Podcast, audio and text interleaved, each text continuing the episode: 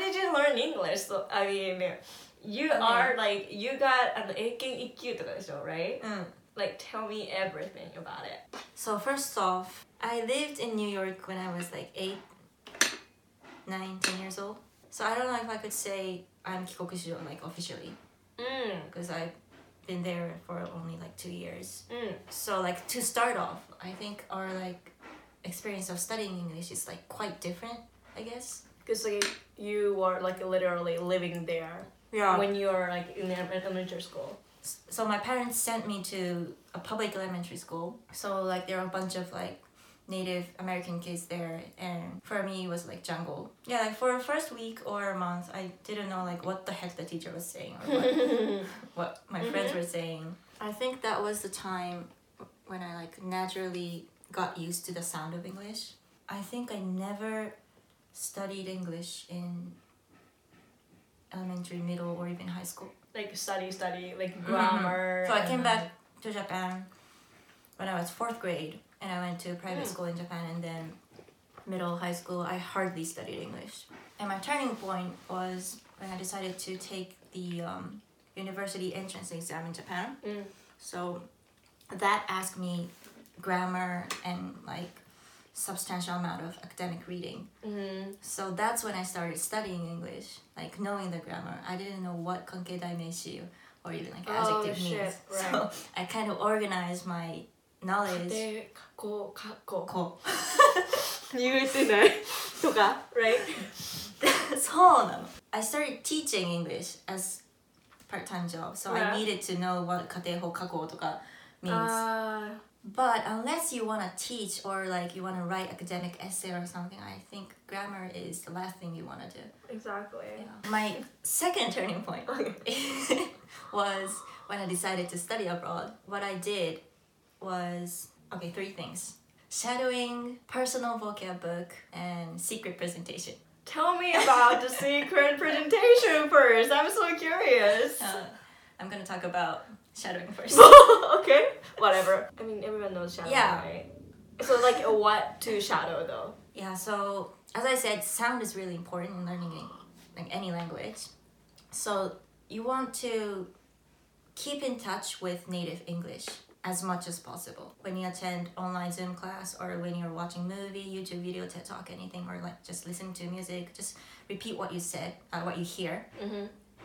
and then your brain get used to the sound and the flow of the native English. And shadowing is, I think, the most easiest thing you can do. You don't need to sit, or you can do it anytime, anywhere. So So in your case, but um, what did you shadow like uh, Um, mostly?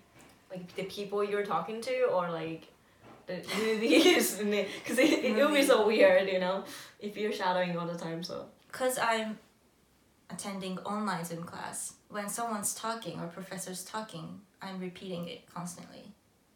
right now, right? Yeah, But when you don't have online classes, like- movie, music, sometimes TED Talk. TED Talk. Yeah, right. Yeah, that's a good one. Even you can print out the script. And then And if you find any word or phrasing that you didn't know, you look up, right? mhm You just write it down in any like little notebook or post-it or something, mhm and make a personal vocab book. And keep it always keep it with you. And whenever you have time, you can just review it, or like end of the week, and you can review it. I try to um, memorize the meaning in English. I mean, look up the Mm. meaning in English because you have to translate it if you remember English Japanese, English Mhm. Japanese. Just look up the word in English and write it down and then review it. Always keep it with you because the last thing you want to do is look up the same word over and over again. Huh. So, Wow, such a waste of time. yeah. And lastly, oh, secret, Secret presentation. presentation. Exciting. It's just that whenever you're alone, or you don't have to be alone if you don't care, but just just speak. Ah. Speak out loud. Okay. As us Japanese have like this fear or hesitation of making mistakes because we learn grammar so much that we think that native speakers expect us to speak perfect English, Mm. Oh. but that's not true. No, no. You just need a chance or the practice to just speak and make mistakes. So I started speaking alone. what kind of stuff? um anything like just imagine a friend and Yeah. speak about what you did or what your plan is tomorrow or if you read a book you can summarize it or recommend it or imagine Can you that demonstrate? Okay, like for example, Right when I'm now. taking shower, say you want to talk about the movie you just saw. I start talking like, listen, I just saw this movie and it's like stories about da da da and it's so great and there's another movie called da da da and kind of like that. Oh, okay. Nice. Or like you can do a presentation about something. to yourself. You just need a chance to speak and make mistakes. So that's Okay. what I did or doing. Nice. Personal secret presentation. I loved it. That's a really good point. You Mm. Yeah. know, you just have to the practice, like keep practicing over and over again. So Um, and you gain confidence i guess like you get Mhm. used to your you know your brain get used to speaking english because reading and speaking is totally different thing is that what you did in uh, New York as well? Like, yeah i didn't mean to but like when you i can't- i loved playing alone what i did was like teach something in english while playing for example if we're doing omamagoto Mm. speak english and like teach imaginary friend Wow, so miserable.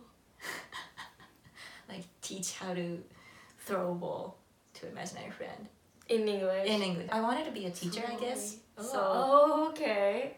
like I had many like dolls there and put their names Oh. on and And you were I was teaching like- them. teaching it constantly. And now look at her. look at her English, huh? So she made it. Yeah, to conclude, so uh, shadowing, secret, uh, private note, uh, vocab note, and uh, presentation all the time. Yeah. So sound and speaking. That's it.